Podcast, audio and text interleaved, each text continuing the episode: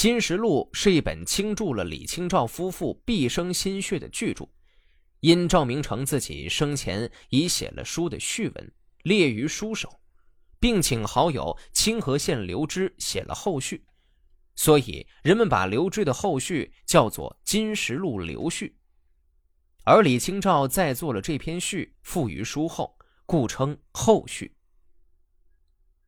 金石录后续》是一篇带有作者自传性的散文，介绍了赵明诚、李清照夫妇收集整理金石文物的经过，以及《金石录》的内容与成书的过程，回忆了婚后三四十年间的忧患得失、婉转曲折。李清照在创作《金石录后续》的时候，正是北宋被灭亡、南宋刚刚开始的时候。社会正处于一种大变革的时代，李清照在流离之间，看着自己与丈夫赵明诚搜集的文物不断的流失，不由感慨：文物得之难，失之易也。乱世的文物不值钱，李清照节衣缩食得来的文物，不是失之于兵祸，就是遇人不淑。兵祸。金兵的战争烽火让文物付之一炬，或是被宋朝的叛兵劫掠而去。遇人不淑，不是被寄居的邻人盗取，就是被骗婚的张汝舟巧取豪夺。当李清照看着这些历经劫难幸存下来的文物，视他们如头目。这时，她翻看丈夫所写的《金石录》，回忆二人收藏的点点滴滴。那些酸甜苦辣都是那么值得回忆和珍惜的，因为赵明诚在生前就为《金石录》做过序了，于是他写下了这篇《金石录后序》，附在《金石录》之后。以上《金石录》三十卷是谁的著作呢？是先夫赵德福所撰的呀。上自三代，下至五代之末，凡是住在中鼎。眼、阁、盘、仪、尊、墩上的题记，以及刻在高大石碑上的显要人物和山林隐士的事迹，这些见之于金石旅刻的文字共二千卷，都校正了错字一文，进行了太选和品评。上足以和圣人的道德标准，下能够订正史官失误的，这里都记载了。可以称得上内容丰富了。唉，自从唐代的王涯与元载遭到杀身之祸以后，书画跟胡椒几乎是一样的货色，而晋人和教所换的钱皮，跟杜预所换的左传皮，也似乎没有什么区别。名义虽不相同，但各自受到的迷惑，则是一样的呀。徽宗建中靖国元年，我才嫁给赵氏。当时先父在做礼部员外郎，丞相公公在做礼部侍郎。我父明成年方二十一岁，正在太学做学生。赵李两家本是寒族，向来清贫简朴。每月初一、十五，明成都请假出去，把衣服压在当铺里，取五百铜钱。走进大相国寺，购买碑文和果实。回到家中，我们面对面的坐着，一边展完碑文，一边咀嚼果实，自己觉得很像远古时代葛天氏的臣民那样自由和快乐。后二年，明成出仕做官，便立下即使节衣缩食，也要游遍辽远的地方。把天下的古文奇字全部搜集起来的志愿，日积月累，资料越积越多。丞相在政府工作，亲戚故旧中也有人在秘书省的，常常有《诗经》以外的异诗，正史以外的异史，以及从鲁国孔子旧壁中、齐郡魏安西王墓中发掘出来的古文经传和竹简文字。于是就尽力抄写，渐渐感到趣味无穷，以致欲罢不能。后来偶尔看到古今名人的书画和夏商周三代的奇器，也还是脱下衣服把它买下来。曾记得崇宁年间有一个人拿来一幅南唐徐熙所画的牡丹图，要二十万钱才肯卖。当时就是贵家子弟，要筹备二十万铜钱，谈何容易啊！我们把它留了两夜，终于因为想不出法子而还给了他。我们夫妇俩为此惋惜怅惘了好几天。后来我们回青州故乡闲居了十年。养有所取，福有所入，衣食有了富裕。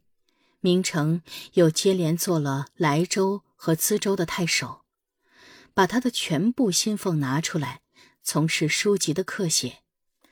每得一本，我们就一起校勘，整理成集，题上书名。得到书画和仪鼎等古代酒器，也摩挲把玩或摊开来欣赏。指摘上面的毛病，每晚以烧完一支蜡烛为准，因此所收藏的古籍都能做到纸札精致、字画完整，超过许多收藏家。我天性博闻强记，每次吃完饭和明成坐在归来堂上烹茶，指着堆积的书时说某一典故出在某书某卷第几页第几行。以猜中与否决定胜负，作为饮茶的先后。猜中了便举杯大笑，以致把茶倒在怀中，起来时反而饮不到一口，甘心在这个环境中过一辈子了。所以，我们虽处于忧患贫穷之中，而胸中的志愿从没有屈服过。收书的任务既已完成。就在归来堂中建起书库，把大厨编上了甲乙丙丁的号码，中间放上书册，如需讲读，就拿来钥匙开除，在簿子上登记，然后取出所要的书籍。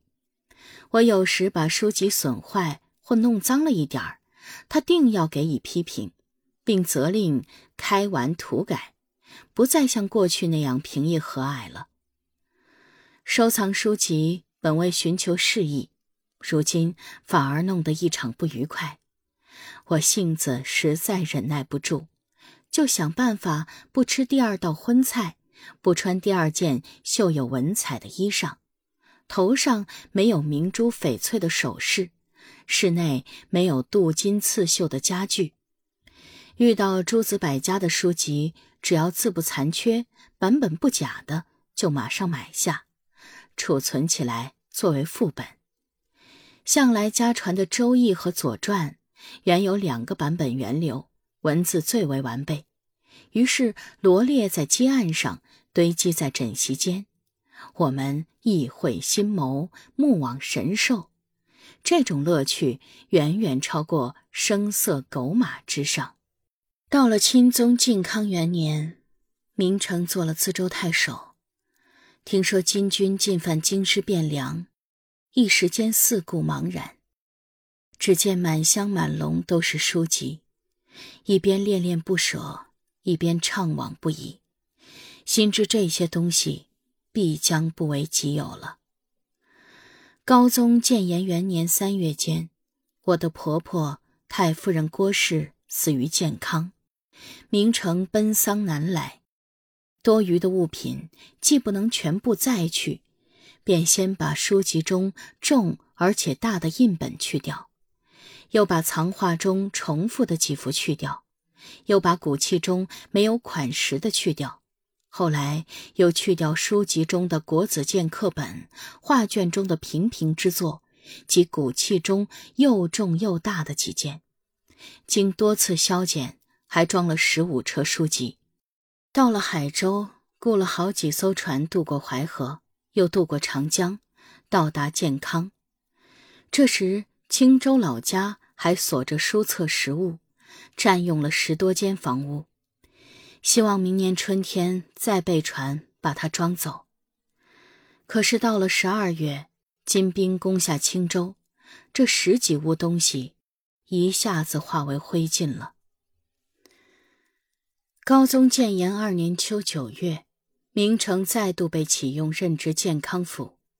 三年春三月罢官，搭船上芜湖，到了当涂，打算在赣江一带找个住处。下五月到贵池，皇帝有旨任命他知湖州，需上殿朝见。于是我们把家暂时安置在贵池，他一人奉旨入朝。六月十三日，他开始挑起行李，舍舟登岸。他穿着一身下布衣服，翻起附在前额的头巾，坐在岸上，精神如虎，明亮的目光直向人射来，向船上告别。此刻，我的情绪很不好，大喊道：“假如听说城里局势紧急，怎么办啊？”他伸出两个手指，远远的答应道。跟随众人吧，实在万不得已，先丢掉包裹香笼，再丢掉衣服被褥，再丢掉书卷卷轴，再丢掉古董。这是那些宗庙祭器和礼乐之器，必须抱着背着，与自身共存亡。别忘了。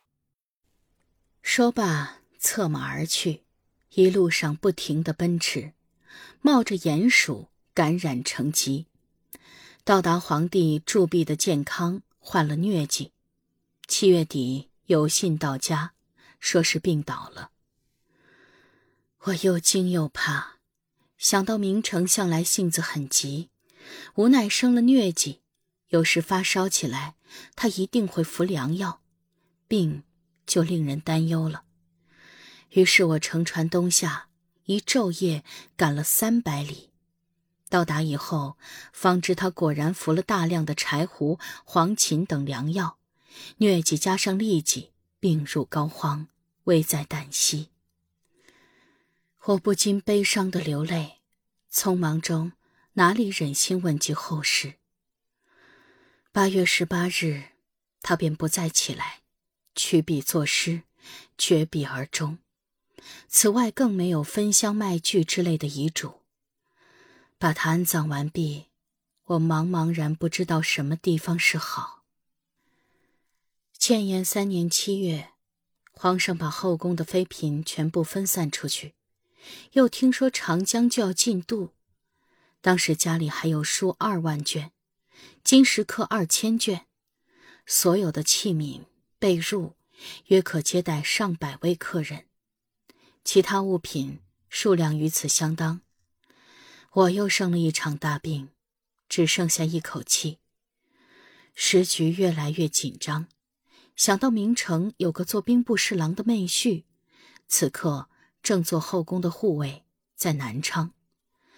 我马上派两个老管家，先将行李分批送到他那里去。谁知到了冬十二月，金人又攻下南昌，于是这些东西便全数失去。所谓一艘接着一艘运过长江的书籍，又像云烟一般消失了，只剩下少数分量轻、体积小的卷轴书帖，以及写本李白、杜甫、韩愈、柳宗元的诗文集，《世说新语》《盐铁论》，汉唐石刻副本数十轴，三代鼎鼐十几件，南唐写本书几箱。偶尔病中欣赏，把它们搬在卧室之内，这些可谓岿然独存的了。长江上游既不能去，加之敌人的动态难以预料，我有个兄弟叫李航，在朝任赤菊山顶官，便去投靠他。我赶到台州，台州太守已经逃走，回头到单县出睦州。又丢掉衣被，急奔黄岩，雇船入海，追随出行中的朝廷。这时高宗皇帝正驻跸在台州的张安镇，于是我跟随豫州，从海道往温州，又往越州。建炎四年十二月，皇上有旨，命郎官以下官吏分散出去，我就到了衢州。绍兴元年春三月。复赴越州，二年又到杭州。先夫病重时，有一个张飞清学士，带着玉壶来看望他，随即携去。其实那是用一块形状似玉的美石雕成的，不知是谁传出去，于是谣言中便有分赐金人的话语，还传说有人暗中上表进行检举和弹劾。事涉通敌之嫌，我非常惶惧恐怖，不敢讲话，也不敢就此算了，把家里所有的青铜器等古物全部拿出来。准备向掌管国家福宝的外廷投进。我赶到越州，皇上已驾幸四明，我不敢把东西留在身边，连写本书一起寄放在单县。后来官军搜捕叛逃的士兵时，把它取去，听说全部归入前李将军家中。所谓岿然独存的东西，无疑又去掉十分之五六了。唯有书画砚墨还剩下五六筐，再也舍不得放在别处，常常藏在床榻下，亲手保管。在越州时，我借居在当地居民钟氏家里，冷不防一天夜里有人掘壁洞，背了五筐去，我伤心极了，决心重金悬赏收赎回来。过了两天，邻人钟富浩。拿出十八轴书画来求赏，因此知道那盗贼离我不远了。我千方百计求他，其余的东西再也不肯拿出来。今天我才知道，被福建转运判官吴说贱价买去了。所谓岿然独存的东西，这时已去掉十分之七八，剩下一二件残余零碎的。有不成布置的书册三五种，平平庸庸的书帖，我还像保护头脑和眼珠一样爱惜它，多么愚蠢呐！今天无意之中翻阅这本《金石录》，好像见到了死去的亲人，因此又想起明成在莱州静怡堂上，把它刚刚装订成册，插以云签，束以飘带，每十卷。做一制，每天晚上数力散了，他便校勘两卷，提拔一卷。这二千卷中有提拔的，就有五百零二卷呢。现在他的手记还像新的一样，可是目前的数目已能两手合抱了。悲伤啊！从前梁元帝萧绎当都城江陵陷落的时候。他不去痛惜国家的灭亡，而去焚毁十四万册图书。隋炀帝杨广在江都遭到覆灭，不以身死为可悲，反而在死后把唐人载去的图书重新夺回来。难道人性之所专注的东西，能够逾越生死而念念不忘吗？或者天意认为我资质菲薄？不足以享有这些珍奇的物件吗？亦或明成死而有之，对这些东西由津津爱惜，不肯留在人间吗？为什么得来非常艰难，而失去又是如此容易啊？唉，陆金二十做文妇，我在比他小两岁的时候嫁到赵家。曲愿行年五十而至四十九岁之非，现在我已比他大两岁。在这三十四年之间，忧患得失何其多啊！然而有有必有无，有聚必有散，这是人间的常理。有人丢了功，总有人得到功，又何必计较？因此。我以区区之心记述这本书的始末，也想为后世好古博雅之士留下一点见解。绍兴二年，太岁在人，八月初一甲寅，易安是题。